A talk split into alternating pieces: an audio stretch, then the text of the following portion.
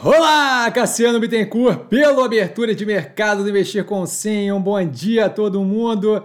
São 8h32 da manhã do dia 18 de 7 de 2023. O vídeo da organização do canal vai ficar definitivamente para todo sempre na descrição de cada vídeo da Abertura de Mercado, então o vídeo está aqui embaixo para entender como é que funciona o canal. Eu começo com um disclaimer que eu falo aqui.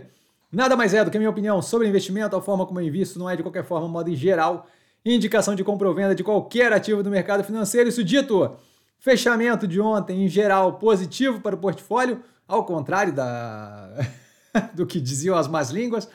Começo, começo da semana, geralmente com volume mais ameno, então nada que chame muita atenção no que tange volume. Tá? Em acontecimentos, a gente teve os problemas com a internet aqui, o ciclone que atingiu o sul e o sudeste do Brasil, claramente vendido no mercado financeiro, tentando derrubar a internet conseguindo atrasar a live para hoje. Então hoje nós temos a live do canal às 8 da noite.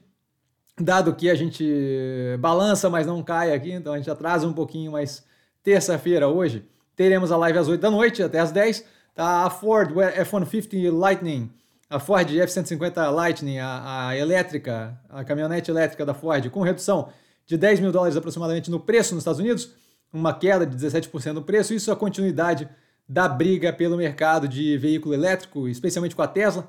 Tá? A Mar, a Marisa, fechando 88 lojas no segundo trimestre, seguindo ali o plano de reestruturação da operação, também negociando com fornecedores, então um andamento na evolução de redução ali de estrutura para poder é, operar é, com geração de caixa e por aí vai resolvendo ali os problemas, tentando pelo menos resolver os problemas financeiros da operação. Nós temos zero de interesse na operação nesse momento. JSL comprando a FSJ Logística, só sigla, sigla, sigla, por 108,6 milhões de reais, expandindo ali o transporte rodoviário de varejo e e-commerce. Então entrando ali no middle mile, né, naquele o transporte ali intra-cidade, intra é, centro de distribuição para centro de distribuição, tá?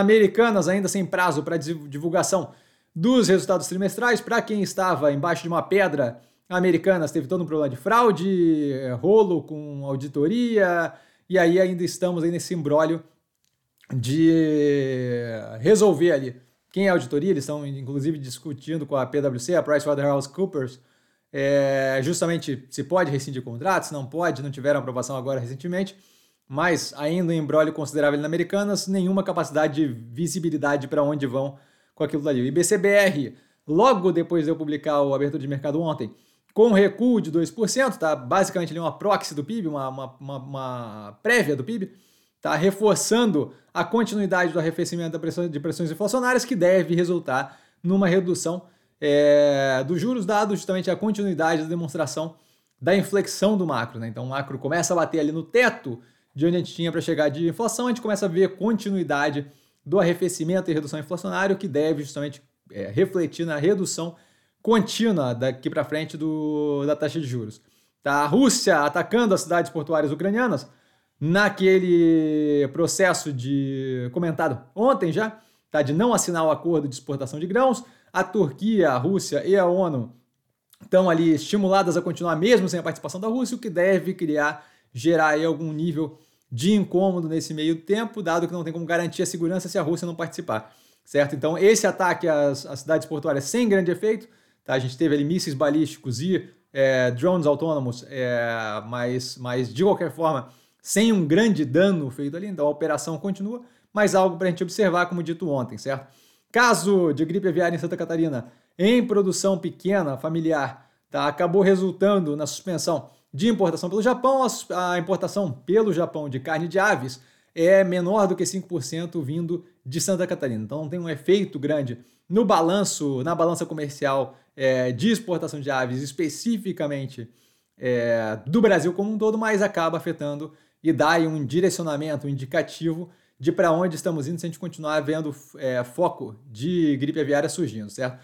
A Enjoei comprando a Elo 7 Tá? A Elo 7 opera com plataforma de é, comércio ali de, de bem artesanal, estilo Etsy. A Etsy é uma operação americana de grande porte, que é bem assim, crochê, cerâmica, blá, blá, tudo que é feito manualmente, artesanalmente, acaba sendo negociado lá. Essa Elo 7 acaba sendo uma expansão ali da Enjoei nessa direção. A gente tem análise do IPO da Enjoei no canal. A gente deve eventualmente reavaliar ela à medida que a gente tiver tempo.